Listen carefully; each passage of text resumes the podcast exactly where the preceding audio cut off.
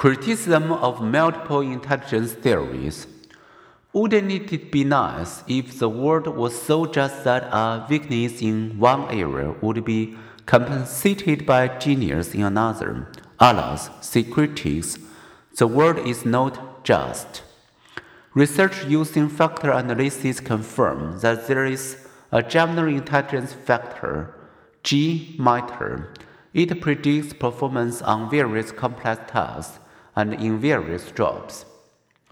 Much as jumping ability is not a predictor of jumping performance when the bar is set a foot off the ground, but becomes a predictor when the bar is set higher, so extreme high cognitive abilities cause predict exceptional achievements, such as doctorate degrees and publications. Even so, success is not a one ingredient recipe. High intelligence may help you get into a profession, but it won't make you success once there.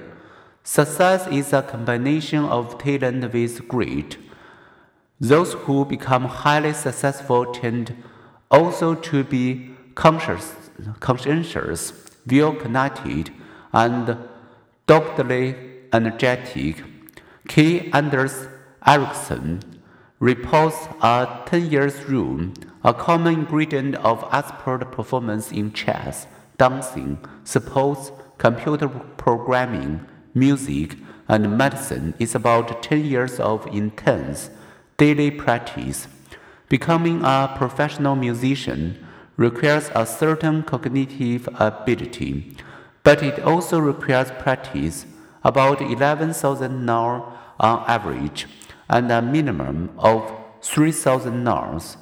The recipe for success is a gift of nature plus a whole lot of nurture.